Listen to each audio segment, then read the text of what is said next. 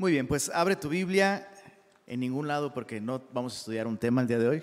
no vamos a estudiar un versículo, sino un tema. Eh, vamos a estudiar el tema del rapto el día de hoy. ¿Cuántos han escuchado acerca del rapto? Dice, sí, leo las noticias todos los días, leo sobre uno distinto, pero ¿por qué estamos hablando de eso en la iglesia? ¿Qué es eso del rapto? ¿Cómo en una iglesia están hablando del rapto? Eh, ¿Cómo puede ser algo bueno? Bueno, depende de quién te rapte, ¿no? Eh, eh, este tema tan importante puede ser descuidado a veces, malinterpretado. Y este es uno de estos temas que te decía, que si bien no son esenciales para la salvación, sí nosotros como iglesia tenemos una postura muy específica porque la Biblia nos, nos da suficiente información para tener entendimiento y una postura clara eh, sobre qué es esto del rapto. Así que me gustaría comenzar leyéndote Tito, capítulo 2. Simplemente te lo voy a leer. Y después de esto oramos y comenzamos a estudiar el tema de el rapto de la iglesia. Tito, capítulo 2, dice en su versículo 13, aguardando la esperanza bienaventurada y la manifestación gloriosa de nuestro gran Dios y Salvador, Jesucristo. Señor, gracias porque tu, tu gracia se manifestó para salvarnos y para enseñarnos a guardar esto, Señor, a guardar tu regreso. Tú eres, Señor. Tú eres aquello que esperamos.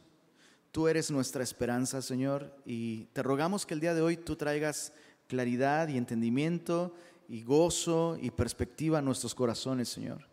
Bendice a tu iglesia hoy, Señor, y recuérdanos estas preciosas promesas que tú has dejado para nosotros, Señor. Pedimos esto en tu nombre. Amén. Amén. Muy bien, ¿Qué, ¿qué, es esto del rapto de la iglesia? Vamos a comenzar con una pequeña definición. El rapto de la iglesia se refiere al momento en el que el Señor Jesús vendrá por su iglesia para llevarla fuera del planeta Tierra para estar con Él por siempre. Luego vamos a volver y vamos a vivir bajo cielos nuevos y tierra nueva, pero ese es otro tema. Hoy vamos a, eh, eh, a, meditar específicamente en esta esperanza que tenemos, esta promesa que tenemos en la Biblia de que el Señor vuelva por su iglesia para llevarla con Él.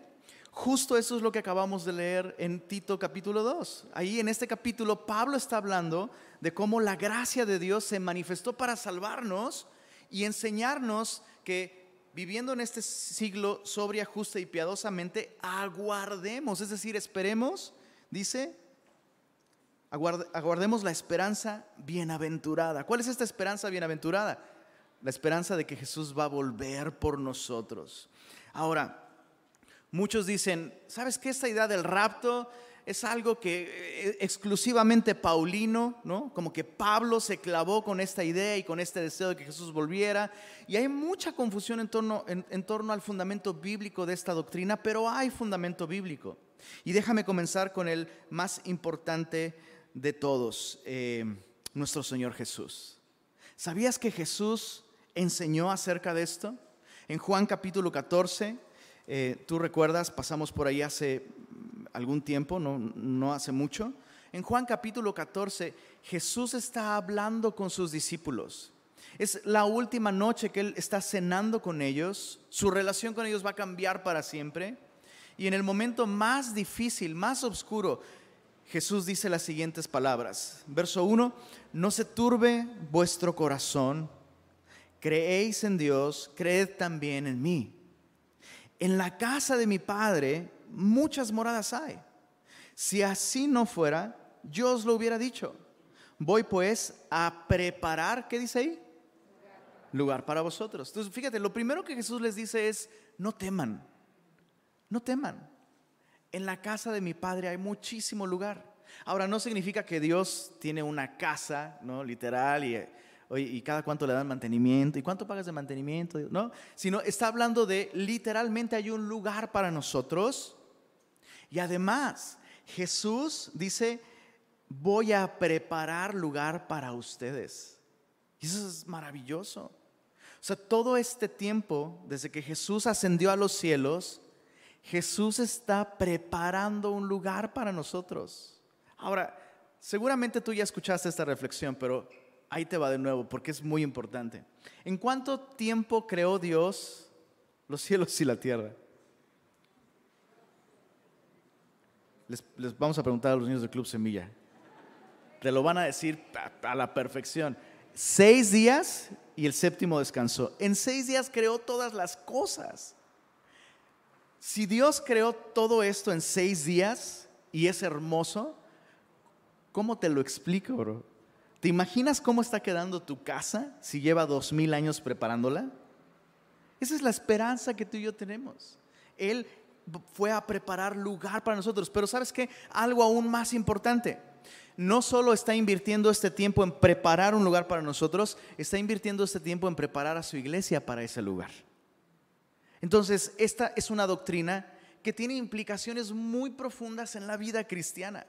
En esta última noche Jesús les dice esto y además, mira, olvídate del lugar. El lugar ya suena maravilloso, ¿sí o no? Claro que sí. Ahora en el verso 3 mira esto. Y si me fuere y os preparare el lugar, eso es lo padre. Vendré otra vez, ahí está la segunda venida, vendré otra vez. ¿Y qué dice ahí? Os tomaré a mí mismo para que donde yo estoy, vosotros también estéis. olvídate del lugar, la persona con la que vamos a estar. Jesús está prometiendo aquí volver por sus discípulos, volver por su iglesia y tomarlos, dice ahí, los tomaré a mí mismo para que donde yo estoy, ustedes también estén. Esta es la esperanza que tú y yo estamos aguardando. Jesús prometió volver por nosotros. ¿Alguien le da gozo eso? A mí me da gozo. Y me da paz. Eso es importante. Jesús dice, esto se los estoy diciendo para que tengan paz.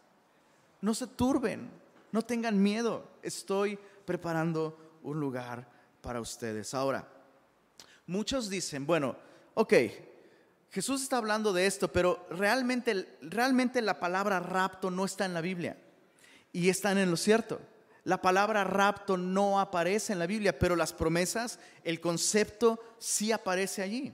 Y lo más cercano a esto lo vemos en Primera de Tesalonicenses. Acompáñame ahí, por favor. Primera de Tesalonicenses, capítulo 4.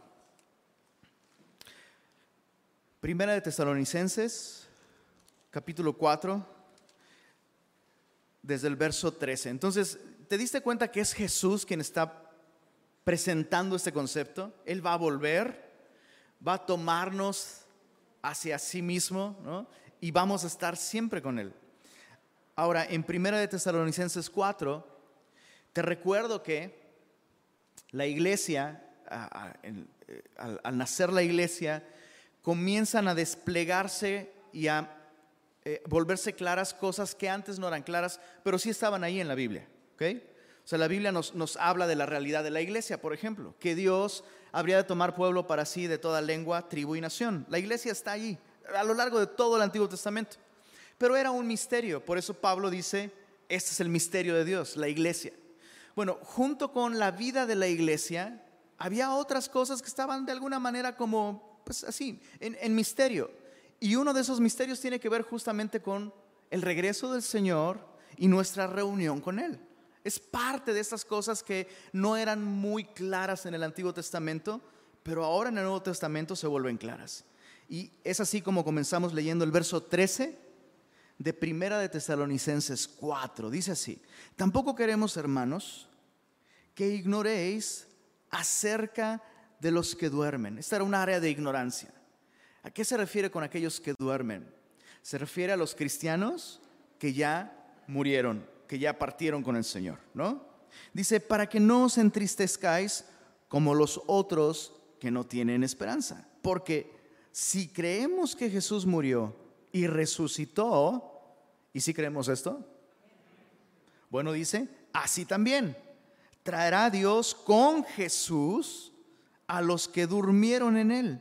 Por lo cual, os decimos esto en palabra del Señor. O sea, esto es esto es palabra de Dios. Este no es un anhelo de Pablo. Esta no es una especulación teológica. no es una teoría, esto es palabra del Señor. Que nosotros que vivimos, que habremos quedado hasta la venida del Señor, palabra clave, venida del Señor, no precederemos a los que durmieron, porque el Señor mismo, con voz de mando, con voz de arcángel y con trompeta de Dios, el Señor mismo, ¿eh? descenderá del cielo y luego, es decir, al instante, los muertos en Cristo resucitarán primero. Entonces, fíjate, los que ya partieron con el Señor, ellos van a ser los, eh, ¿cómo decirlo? Resurrección VIP. Van a ser los, los que van a obtener la primicia, los primeros en tener un cuerpo glorificado van a ser aquellos que ya han partido con el Señor. Y dice en el verso 17, luego nosotros, los que vivimos, los que hayamos quedado, seremos, ¿qué dice ahí? Arrebatados juntamente con ellos en las nubes para recibir al Señor en el aire. Lo siento si le tienes miedo a las alturas, vete acostumbrando. Y así estaremos, ¿qué dice ahí, perdón? felices para siempre. Estaremos siempre con el Señor. Por tanto, alentados los unos a los otros con estas palabras. Fíjate, este, este término arrebatados que vemos aquí en el verso 17, seremos arrebatados juntamente con ellos, eh, es la palabra arpazo en griego, que significa literalmente tomar por la fuerza o tomar violentamente. Nos, está hablando de un acto definitivo y, pues, eh, ¿cómo decirlo? Firme, violento. De hecho, ese eh, era un término militar que podía usarse para dos cosas. Número uno, la toma de rehenes. O número dos, el rescate de rehenes. Entonces, Pablo usa ese término y luego eh, este término, arrebatados, arpazo, al latín se, se traduce como raptuso y de ahí viene rapto. Entonces la idea es que el Señor va a venir en cualquier momento. Eso es una realidad. En cualquier momento el Señor viene y va a ser así. Nos vamos todos, absolutamente todos. Y sabes, algo que me llama mucho la atención es la actitud que Pablo tiene ante este tema, ante esta promesa, ante esta esperanza.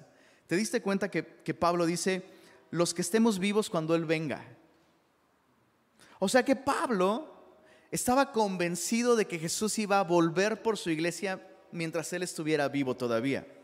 Y podemos decir, ah, se equivocó. No, se equivocó en el tiempo, probablemente, pero no se equivocó en la actitud.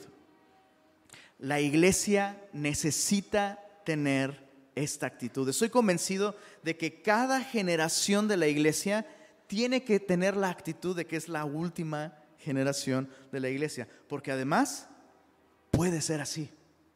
¿Sabías que proféticamente hablando, lo que sigue en el programa de Dios es justamente el rapto? No existe ninguna otra profecía por cumplirse antes que el rapto. Ya todo se ha cumplido. Lo que sigue en el programa de Dios es el rapto. Y puede suceder realmente en cualquier momento.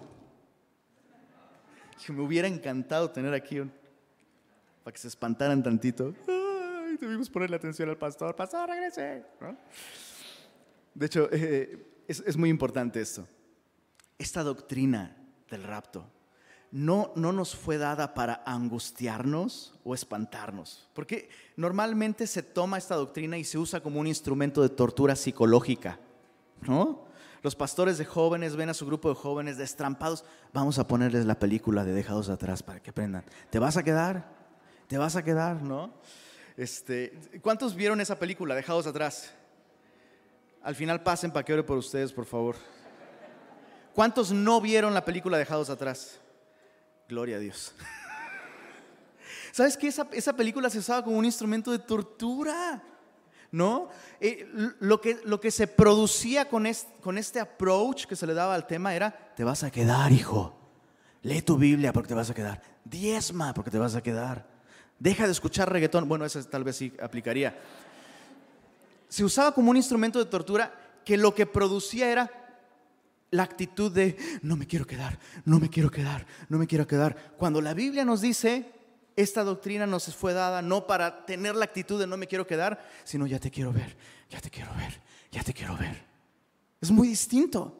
Es radicalmente opuesto el no me quiero quedar, allá quiero que vengas por mí, Señor. Ya quiero que vengas por nosotros.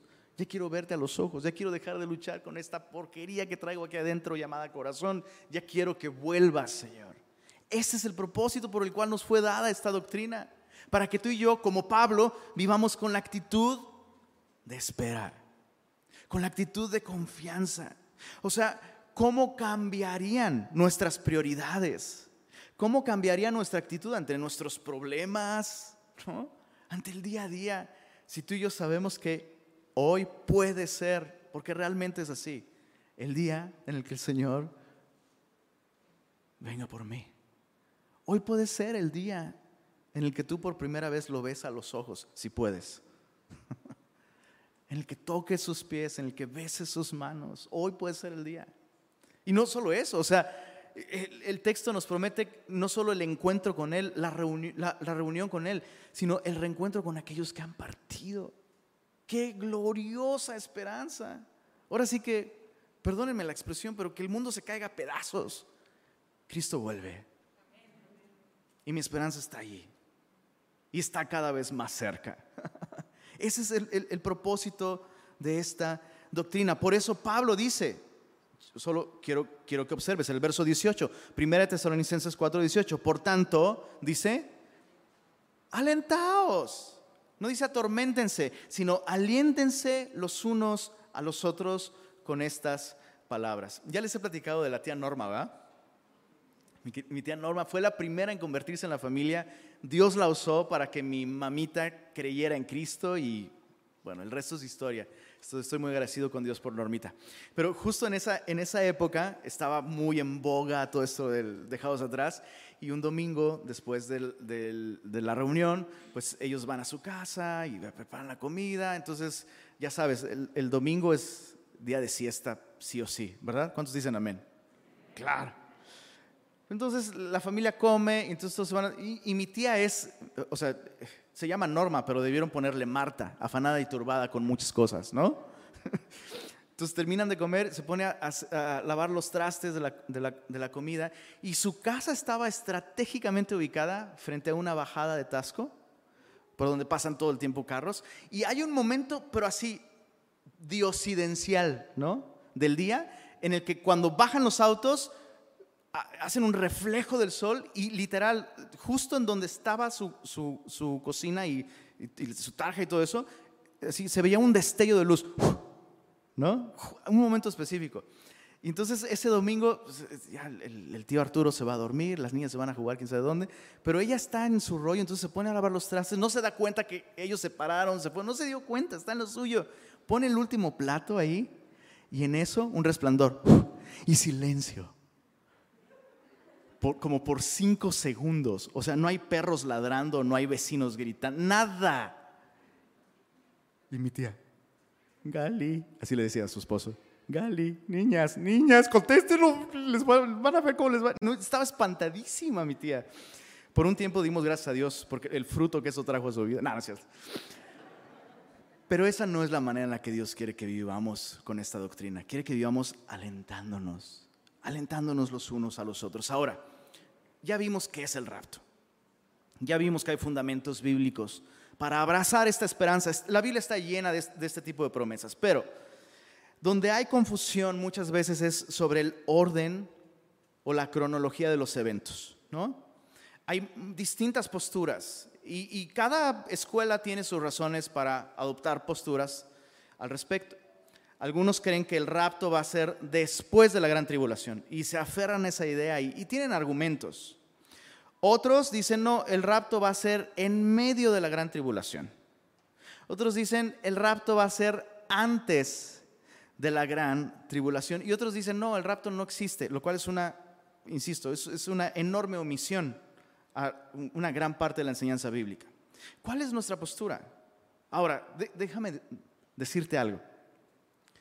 Y te lo digo con mucho respeto. Yo sé que cuando dice, el día de hoy te dicen con mucho respeto, luego te sueltan en una... No, pero de verdad te lo digo con respeto. Yo podría convencerte de cualquiera de las tres posturas. Yo el día de hoy podría darte argumentos y, que salgas de aquí temblando, Ay, vamos a pasar la gran tribulación. Podría hacerlo. Pero no es lo que el Señor Jesús enseña realmente. O al menos en base a lo que hemos estudiado y conocido en Semilla, lo que encontramos eh, eh, eh, en la Biblia son razones para estar convencidos de que el Señor Jesús vuelve por su iglesia antes de la gran tribulación. Y Jesús enseñó mucho no nos da tiempo de ver absolutamente todo lo que el Señor enseñó sobre esto, pero vamos a ver simplemente lo suficiente para entender la cronología. En Mateo capítulo 24, acompáñame ahí por favor. Saludos, tía Norma.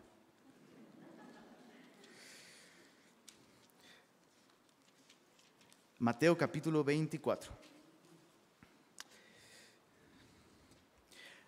Antes de empezar a leer este capítulo, déjame darte algunas eh, aclaraciones. Hay términos en la Biblia que si no se les entiende o se les mezcla con otros términos, uno puede acabar muy confundido. Algunos términos que son muy claros en la Biblia. El día del Señor.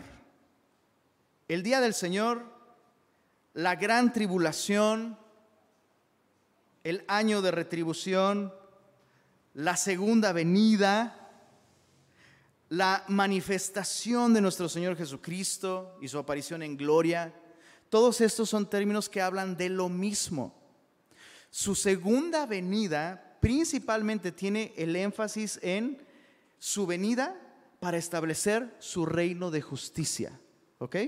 Y eso va a suceder al final de la gran tribulación. El Señor va a volver con sus ángeles. Judas, verso 14, no el que se ahorcó, obviamente, ahí está en la Biblia. Judas 14 nos habla de el Señor viniendo con centenas de millares y con sus santos a establecer justicia. Eso va a suceder al final de la gran tribulación. ¿Ok? Otros, otros eh, términos que es importante tener claros. El rapto de la iglesia, que es justo lo que estamos estudiando. Nuestra reunión con Él. La gloriosa esperanza o la esperanza de gloria hablan al acto en el que Jesús, antes de la gran tribulación, saca a su iglesia de un mundo que ha rechazado el Evangelio y entonces su iglesia está por siempre con él y Dios derrama su ira sobre el mundo. ¿no? Entonces, el término que más confusión puede eh, generar es el término la venida del Señor. Porque este término, la venida del Señor, se suele usar para estos dos eventos. En ocasiones la venida del Señor se refiere a cuando Él viene por su iglesia y en otras ocasiones la venida del Señor se refiere a cuando Él viene con su iglesia a establecer su reino de justicia. ¿Qué nos ayuda a evitar la confusión? El contexto. El contexto siempre nos va a ayudar a evitar la confusión. Déjame ponerte un ejemplo. Cuando hablamos de la primera venida del Señor, ¿no? No nos estamos refiriendo a un único evento, sino a muchas cosas a su encarnación, a su ministerio público, a su muerte en la cruz, a su resurrección. Si uno se refiere a alguna de estas cosas, uno está hablando del gran tema de la primera venida del Señor. Lo mismo es con la venida del Señor. A veces se refiere al rapto antes de la gran tribulación y a veces se refiere a su venida con la iglesia después de la gran tribulación. ¿Sí, quedó claro? ¿Sí, chicos? ¿No? Primero viene por su iglesia, rapto, y luego viene con su iglesia a establecer su reino de justicia. Veamos el capítulo 24 de Mateo. Dice así, cuando Jesús salió del templo y se iba, se acercaron sus discípulos, importante, para mostrarle los edificios del templo. En ese tiempo Herodes estaba llevando a cabo grandes proyectos de remodelación y de ampliación del templo. Entonces eh, los judíos estaban fascinados con las construcciones y demás. Verso 2. Respondiendo él les dijo, ¿veis todo esto?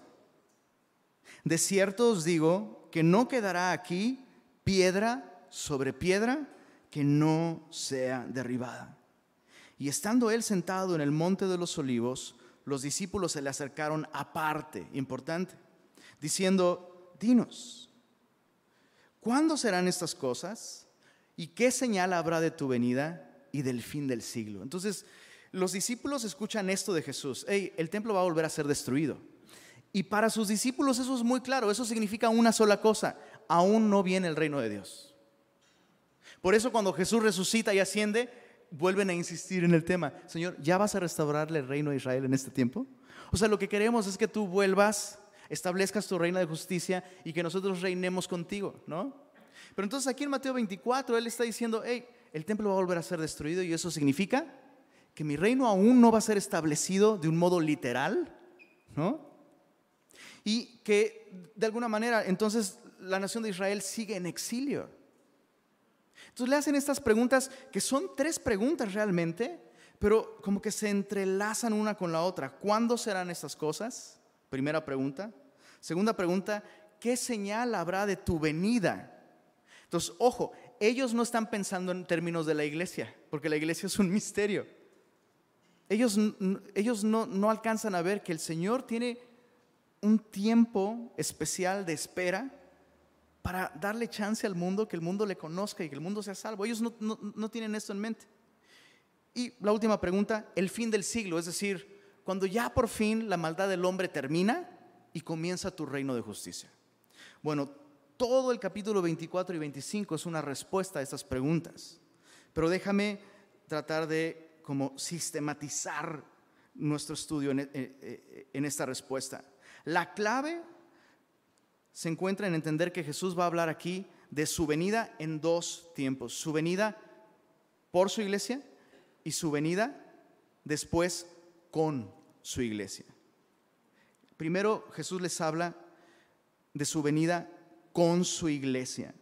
Dice eh, en el verso 29 de Mateo 24, dice, inmediatamente después de la tribulación de aquellos días, el sol se oscurecerá, la luna no dará su resplandor, las estrellas caerán del cielo y las potencias de los cielos serán conmovidas, y entonces aparecerá la señal del Hijo del Hombre en el cielo, y entonces lamentarán todas las tribus de la tierra y verán al Hijo del Hombre viniendo sobre las nubes del cielo con poder y gran gloria. ¿De qué está hablando aquí? Ahí está muy clarito. Después de la gran tribulación. Lo que caracteriza su, su, venida después de la gran tribulación es una manifestación en gloria, con las nubes del cielo. Por eso algunos dicen, checa, si está nublado puede venir hoy, pero no. Eh, aquí está hablando después de la gran tribulación, ¿ok? Eso es después de la gran tribulación. Y si lees todos los versos anteriores, es muy claro que el contexto es un contexto apocalíptico. Mira, en el verso 8 dice, todo esto será principio de dolores, ¿no? La destrucción del templo, ¿no? Rumores de guerras, nación contra nación, es principio de dolores. Verso 9, entonces os entregarán, dice ahí, a tribulación. Otra pregunta, ¿a quién le está diciendo esto Jesús? A sus discípulos. Entonces, esta tribulación la va a vivir el pueblo de Israel. Sus discípulos son judíos, están preguntando sobre el templo. Cuando Jesús venga por su iglesia, comienza este periodo de gran tribulación. Ahí está en el verso 9. En el verso 21 se repite, dice, porque habrá entonces, verso 21, gran tribulación, cual no ha habido desde el principio del mundo hasta ahora. Entonces, este periodo es apocalíptico, ¿no? Verso 29, eh, una vez más, después de la tribulación de aquellos días, aparecerá la señal del Hijo del Hombre y vendrá con poder y gran gloria en las nubes, a establecer su reino junto con su iglesia. Ahora, la siguiente sección, verso, a partir del verso 35, a partir del verso 35, Jesús habla de su venida, pero ahora antes de la gran tribulación. Y dice así, el cielo y la tierra pasarán, pero mis palabras no pasarán. Pero del día y la hora nadie sabe, ni aun los ángeles de los cielos, sino solo mi Padre. Más, como en los días de Noé. Entonces Jesús usa a Noé como un ejemplo de lo que está a punto de decir. Como en los días de Noé, así será la venida del Hijo del Hombre. Porque como en los días, palabra clave, dice ahí, ¿antes de qué? Antes del diluvio. Estaban comiendo y bebiendo casándose, dándose en casamiento, hasta el día en que Noé entró en el arca, y no entendieron hasta que vino el diluvio y se los llevó a todos. Palabras literales de Jesús. Así será también la venida del Hijo del Hombre. ¿Te das cuenta que está hablando? Primero habla de su venida en poder y gran gloria. El mundo está cayendo a pedazos, guerras, rumores de guerras, el, sol no da su resplandor y viene con las nubes del cielo en poder y gran gloria. Pero luego dice, no, la venida del Señor será como en los días del Noé, business as usual. La gente está casándose, dándose en casamiento, comiendo, bebiendo, todo normal. ¿Sí, sí, sí lo logras ver? Este segundo discurso tiene que ver con su venida por su iglesia. Y Noé se vuelve un tipo de la iglesia. Noé fue rescatado del diluvio. Noé no pereció en el diluvio. Noé fue preservado de la ira que vino sobre el mundo. Y eso es lo que Dios nos promete a nosotros como iglesia. ¿Sabes?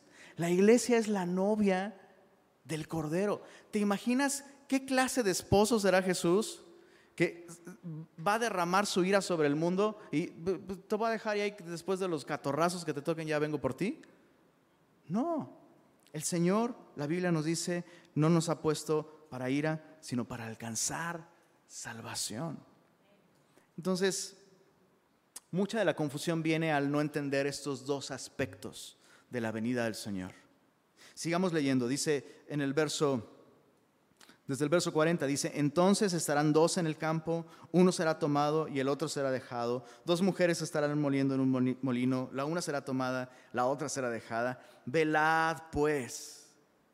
Implicación importantísima de esta doctrina. Velad pues porque no sabéis a qué hora ha de venir vuestro Señor. Pero sabed esto, que si el padre de familia supiese a qué hora el ladrón habría de venir, velaría y no dejaría minar su casa. Por tanto, esa es la aplicación.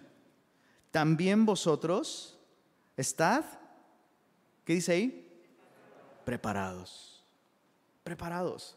Saber que el Señor vuelve por nosotros en cualquier momento nos hace estar preparados, preparándonos, listos, perseverando, con nuestra esperanza en donde tiene que estar, nuestras prioridades donde tienen que estar, nuestro gozo donde tiene que estar, porque el Hijo del Hombre vendrá a la hora que no pensáis. Ahora mira el verso 45 en adelante. Dice, ¿quién pues es el siervo fiel y prudente al cual puso su Señor sobre su casa para que les dé el alimento a tiempo?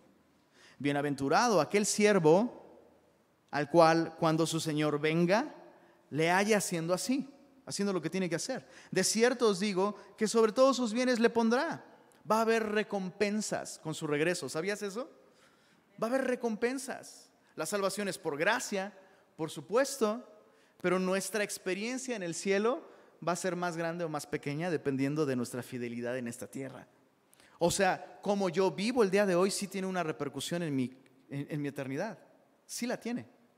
Y dice el verso, verso 48, pero si aquel siervo malo dijera en su corazón, mi Señor tarda en venir y comenzare a golpear a sus consiervos y aún a comer y a beber con los borrachos, vendrá el Señor de aquel siervo en el día que éste no espera y a la hora que no sabe y lo castigará duramente y pondrá su parte con los hipócritas.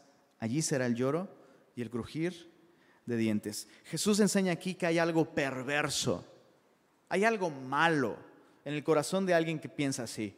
Ah, el Señor tarda. Ah, el Señor uh, todavía le cuelga. No. Jesús está diciendo, tienes que pensar distinto. Tienes que estar preparándote porque vuelvo en cualquier momento. Ahora, por si esto no fuera suficientemente claro, mira la parábola del capítulo 25. Entonces, el reino de los cielos será semejante a diez vírgenes. Está hablando entonces cuando, entonces cuando Él venga. El reino será semejante a diez vírgenes que tomando sus lámparas salieron a recibir al esposo. Cinco de ellas eran prudentes y cinco insensatas.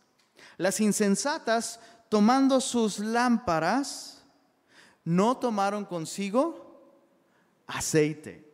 Ahora, mucho ojo, porque esta es una parábola.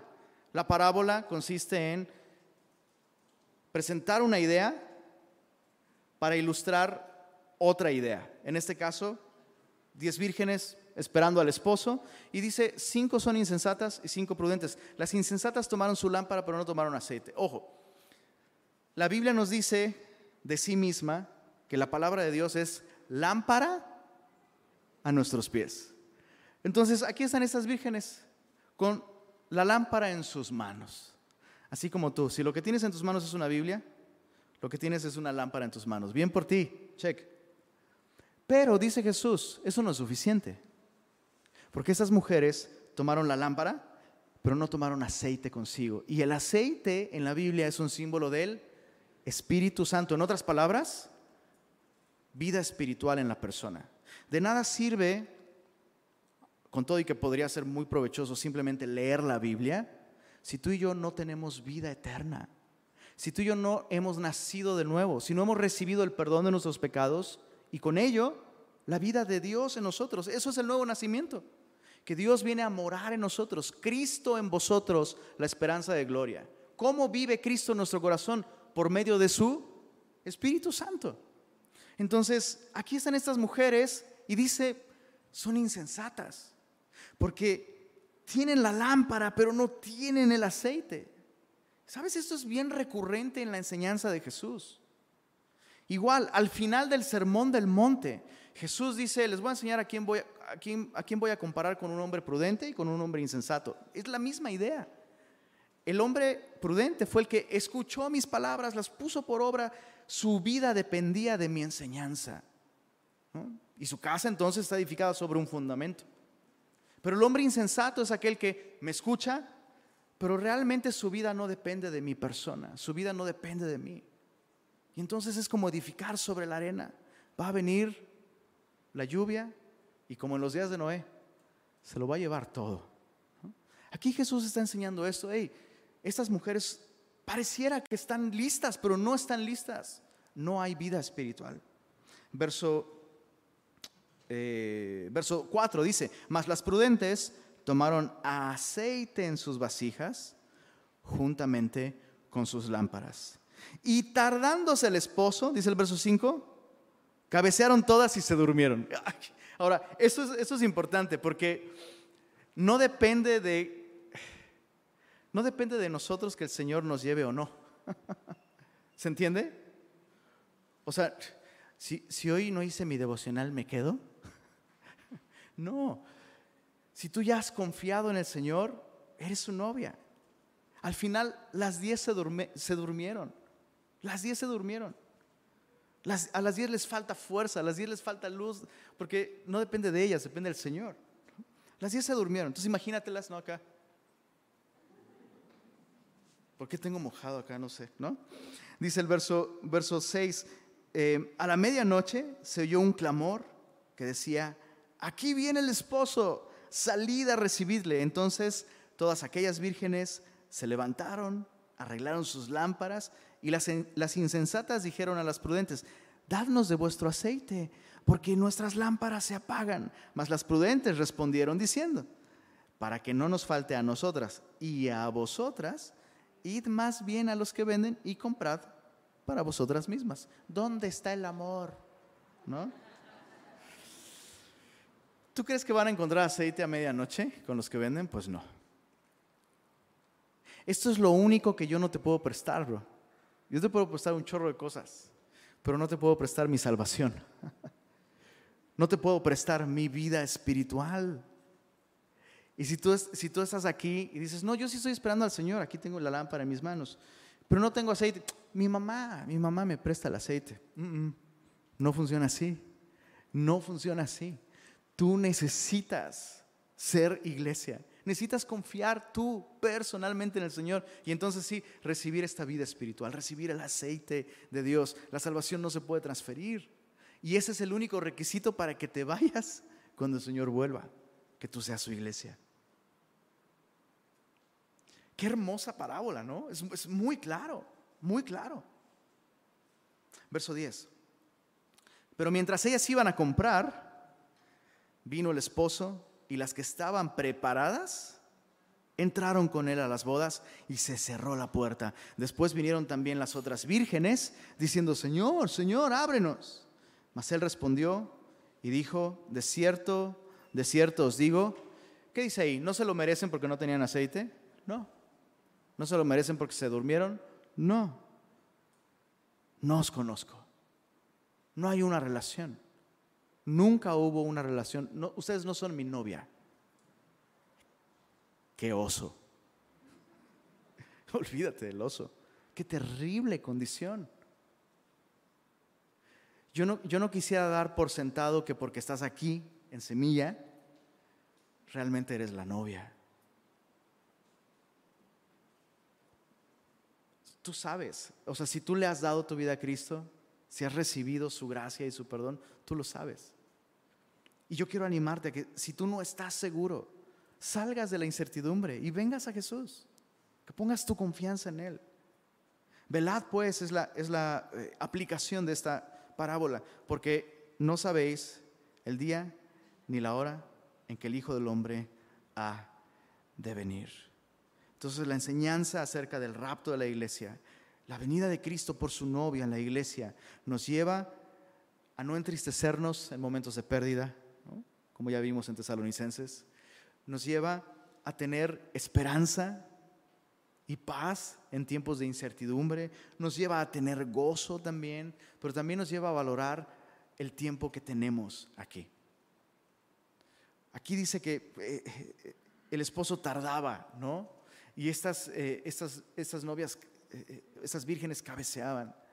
Que el Señor nos ayude a estar velando, no solo esperando su regreso, sino anunciando su regreso a aquellos que aún no le conocen. Y con eso, con eso quisiera terminar. En Primera de Tesalonicenses, Primera de Tesalonicenses, en, en su capítulo 5.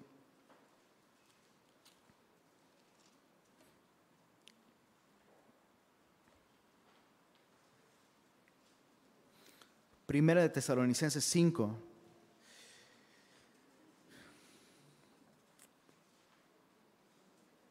Dice desde el verso 6, por tanto, no durmamos como los demás, sino velemos y seamos sobrios, pues los que duermen, de noche duermen, y los que se embriagan, de noche se embriagan. Pero nosotros, contraste, nosotros que somos del día, seamos sobrios, habiéndonos vestido con la coraza de fe, y de amor y con la esperanza de salvación como yelmo. Jesús mismo dijo, cuando vean que estas cosas empiezan a suceder, tienen que erguir su cabeza porque vuestra salvación está cerca. Eso es lo que estamos esperando, esperando al Señor.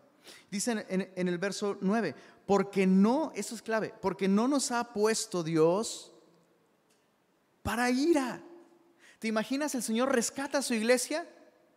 Y la deja en un lugar donde va a derramar su ira tarde o temprano. No, el Señor no nos ha puesto para ira, sino para alcanzar salvación por medio de nuestro Señor Jesucristo, quien murió por nosotros, para que ya sea que velemos o que durmamos, vivamos juntamente con Él. Por lo cual, animaos unos a otros y edificaos unos a otros, así como lo hacéis. ¿Qué es lo que sucede con la novia cuando llega el día de la boda? Todo el mundo ayuda a que la novia esté preparada. ¿No? Eso es lo que, es lo que tú y yo estamos esperando. Tú y yo estamos esperando nuestra gran boda. Si estás a punto de casarte, literalmente, felicidades. Pero la boda que debe preocuparte, la boda en la que debes enfocarte, la, la boda que debes anhelar con todo tu corazón, son las bodas del Cordero. El Señor viene por su iglesia pronto. ¿Sabes qué tenemos que hacer a la luz de esto? Animarnos. Animarnos. ¿A poco no? O sea, la, novia se pone en dieta y todos le entran a la, a la dieta para ayudarle. ¿No? Para que luzca el vestido.